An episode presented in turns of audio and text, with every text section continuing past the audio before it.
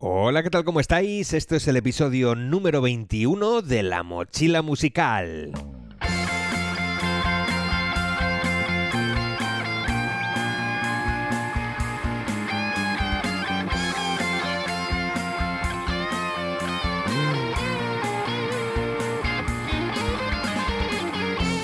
Cuando uno lleva unos cuantos años en esto de las artes escénicas y le ha dado tiempo a conocer a gente exitosa en el mundo del arte, la música, la interpretación o cualquier otra disciplina, comienza a darse cuenta de algo que casi todos tienen en común.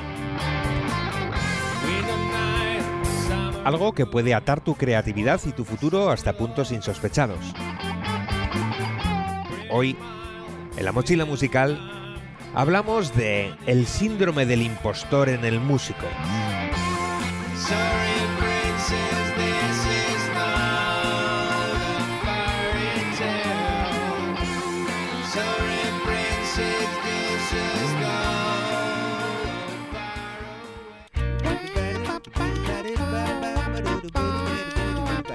Os voy a contar qué es esto del síndrome del impostor y cómo nos afecta a los músicos en nuestra carrera.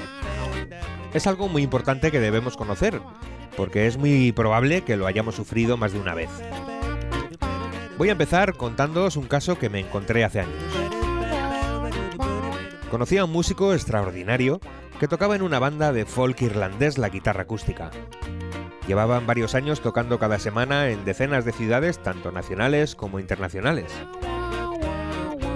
llevaban un espectáculo con un repertorio muy chulo que funcionaba solo. El tipo del que os hablo llevaba en ese grupo unos 6 años, pero en realidad lo que a él le gustaba era lo que tocaba en su casa. Era el boogie boogie y el piano. Aquel tío era una máquina de tocar. Por si no conocéis el género, os dejo un enlace en la descripción del episodio donde podéis ver a un gigante del boogie al piano como es Luis Coloma. Es un catalán que, como veréis, es evidente que no cualquier aficionado puede tocar eso. El caso es que esta persona llevaba estudiando piano desde que tenía 6 años y su afición por el boogie boogie le vino porque su padre tenía una pequeña colección de discos, la mayoría promocionales, entre los que había un recopilatorio del género. Es una música muy divertida de escuchar y al menos para mí muy impresionante de ver cómo se toca. Enseguida le pidió a su padre un piano y aunque no tenía para uno de verdad, le compraron un teclado electrónico con el que empezó a juguetear intentando hacerlo sonar. De forma autodidacta, Viendo vídeos, leyendo libros, estudiando técnicas, pues poco a poco empezó a tocar eh, algunos temas y cuando yo le conocí, el nivel no tenía nada que envidiar a casi ningún maestro que yo hubiese visto. Vamos, tenía la pinta del típico que no te esperas, que se siente al piano en un aeropuerto perdido mientras espera su trasbordo y te vuele la cabeza con cómo toca. En fin, este tipo estaba feliz de tocar con su banda de folk. Era un género que le encantaba también, pero tenía la espinita clavada de no haberse dedicado nunca al piano. De hecho, me contó que una vez que se pegó una buena temporada estudiando y practicando, se atrevió a montar algo parecido a una banda pequeña, donde él era la estrella al piano tocando boogie. La verdad es que si los demás miembros de la banda hubieran tenido la mitad del nivel que él tenía, seguro que hubiese sido un cañón de proyecto. Pero no pasó. El tipo se arrepintió en el último momento y no se vio capaz. Os recuerdo que este hombre tocaba muy bien, pero muy muy muy bien el piano. Se sabía casi todo el repertorio de los estándares del género de memoria. De hecho, tenía algunos bocetos de canciones que él mismo había compuesto. Pero ¿por qué no montó la maldita banda? Pues se convenció a sí mismo de que no era digno para tocar esa música en público. Respetaba a los músicos del género de tal manera que no concebía siquiera plantearse ganarse la vida con algo así. Eso, para él, estaba en manos de cuatro privilegiados geniales. Le atenazaba el miedo a que le viese tocar algún otro pianista de boogie y le afease la conducta por atreverse a tocar aquello. No pudo soportar la errónea sensación que tenía de que no daba la talla o que no tenía el nivel suficiente. Mira, no sé a ti, pero a mí estos casos me da mucha pena. Quizá porque yo nunca he tenido ese nivel con ningún instrumento y me da rabia que existan personas pues que tiren todo ese talento por el retrete por una pendejada psicológica, que seguro que tiene cura. Bueno, en realidad no sé si la tiene, y pido perdón si alguien tiene este síndrome y lo está pasando mal. Es una mierda que pase esto, la verdad. Al menos a los que nos apasiona la música. Nos da mucho mal rollo que estas cosas pasen. Este tipo nunca se atrevió a dar el paso. Se quedó por el camino como tantísimos otros. Y fue por algo que hoy se denomina el síndrome del impostor. Es una patología que te empequeñece como profesional hasta el punto de sentir que no sabes absolutamente nada de una materia para la que te llevas preparando toda la vida. Es un síndrome que arruina el talento, el arte, el espíritu curioso. Es un síndrome que básicamente nos impide lograr lo que nos proponemos aunque tengamos las aptitudes más que de sobra para conseguirlas. El término lo acuñaron un par de psicólogas clínicas británicas en 1978.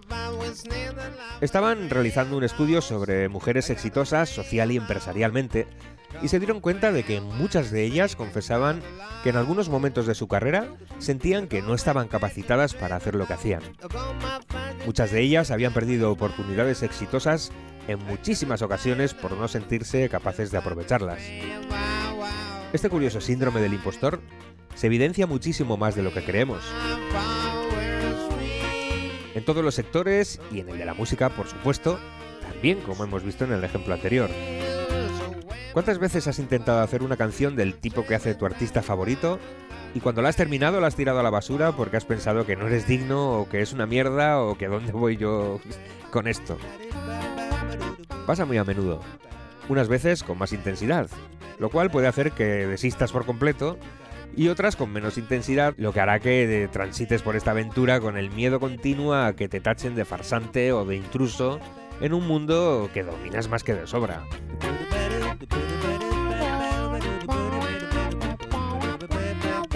Yo no soy psicólogo ni ganas que tengo. De hecho, nunca he tenido nada claro que la psicología sea una ciencia mesurable. Pero reconozco que el cerebro humano es muy maleable y que unas palabras en el momento preciso pueden hacer que tu actitud y tus actos pues vayan por caminos diferentes. Y ahora que sabes de qué te hablo, dirás, bueno, ¿y cómo puedo librarme yo de esto? Pues la verdad, es muy probable que no te libres nunca. Hace poco leía una entrevista que le hacían a una superactriz de Hollywood, con una carrera más que exitosa y decía que aún hoy cuando tiene que hacer una escena con un actor o una actriz a quien admira, o a quien sigue desde que era pequeña, le cuesta muchísimo hacer su trabajo. Decía que sufría ansiedad y muchas veces le provocaba depresión tener que trabajar con sus ídolos. No se sentía digna de compartir escenario con esas leyendas. Y mira, si a esas personas también les pasa, lo más seguro es que a ti pues también te ocurra. La clave está en controlarlo lo mejor que puedas. Yo te voy a decir lo que hago yo para vencer ese síndrome asqueroso cuando hago este podcast, por ejemplo, o escribo en Canon Jackers, o cuando hago mi trabajo como músico en una banda de jazz o para cualquier otra cosa. Siempre pienso en dirigirme a toda esa gente que sabe menos que yo de un tema. Si el episodio va sobre el síndrome del impostor, está claro. Yo no me dirijo a psicólogos ni a estudiantes de psicología yo me dirijo a personas que ni saben lo que es este síndrome o si han oído hablar de ello, pues no han profundizado sobre el tema.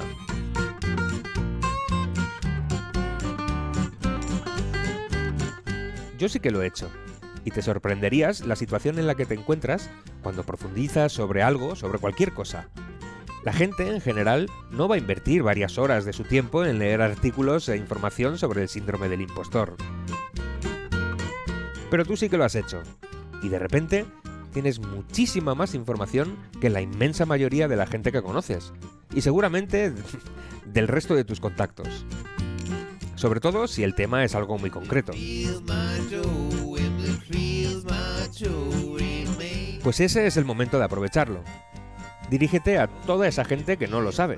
Y si de paso o por alguna casualidad del destino te escucha algún catedrático en psicología, lo más probable es que ni siquiera se moleste en comentar absolutamente nada. La gente no hace eso. Y aunque lo haga, deberías sentirte mal por hablar de un tema del que no sabes más que ese catedrático. Pero sabes mucho más que la mayoría de las personas a las que te diriges. No sé si me explico. Se te va ese peso de encima y de repente pues sientes que tienes autoridad la autoridad que necesitas para explicar temas a otras personas.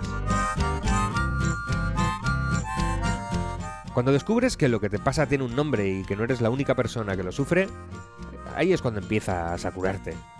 Tu cerebro se abre a nuevas perspectivas y los piropos, las alabanzas que te hacen tus allegados, sí, sí, esos que te han visto avanzar y progresar, empiezan a calar positivamente. Hasta que un día, cuando llegue el momento de rendirse y aparcarlo todo, pues te rebeles y no lo hagas.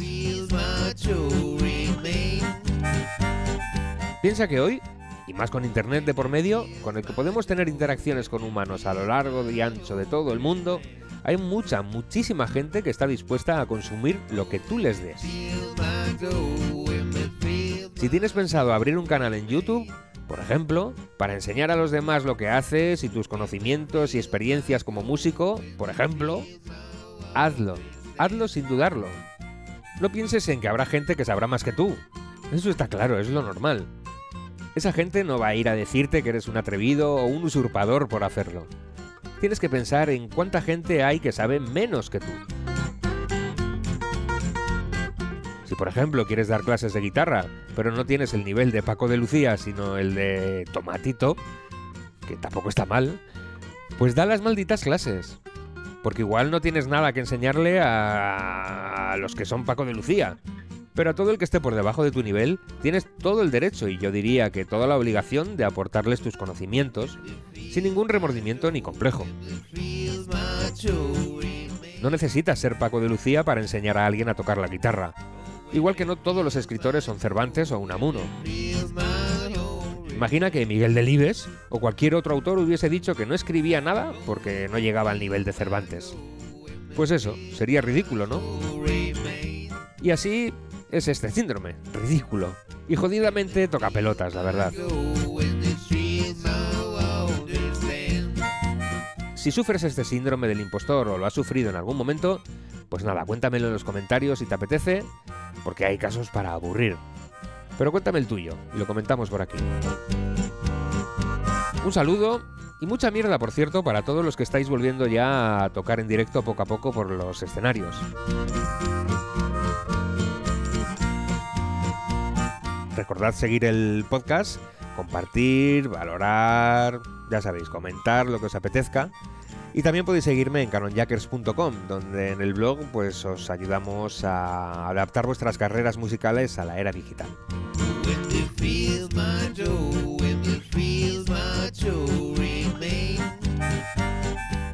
Pues nada, nos escuchamos en el próximo episodio de La Mochila Musical.